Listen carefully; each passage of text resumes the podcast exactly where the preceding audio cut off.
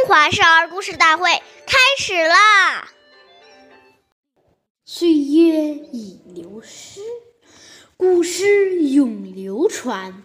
大家好，我是中华少儿故事大会讲述人王嘉宾。我今天给大家讲的故事是《贤良读书》第二十七集。东汉时有个叫孙敬的年轻人，他从小。就很有志向，一直刻苦读书。每天晚上，孙静都读书到很晚。可是读着读着，就会感到很疲倦，时常忍不住打瞌睡，从而降低了读书的效率，耽误了不少时间。为了打起精神学习。神经想到了一个好办法，他找来一根绳子，一头绑在房檐上，另一头绑在自己的头发上。这样，当他读书感到疲倦打困的时候，只要向前一低，绳子就会猛地一下揪他的头发，疼痛。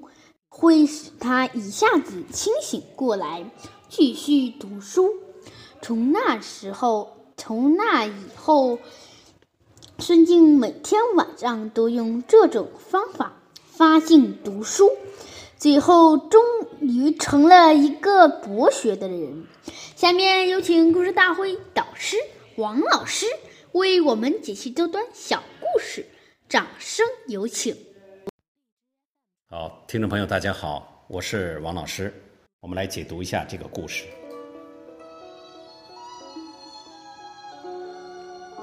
我们说，人与人之间的交谈很多，如果你不刷牙，又有口臭，那别人还没跟你交往，就已经对你有所轻视，而不愿意靠近你。所以，当别人有意躲着我们时，先不要责怪别人。要先反观自照，看看自己是不是在这些礼节当中有所缺失，才造成别人对我们有反感。培养良好的卫生习惯，离不开日常具体事务中的行为的约束和训练，都不是靠短时间内的说教便能凑效的。因此，要持之以恒，通过不断的训练和巩固，使之习惯。成自然。好，感谢您的收听，下期节目我们再会。我是王老师。想参与讲故事的同学，请关注我们的微信号“微库全拼八六六九幺二五九”。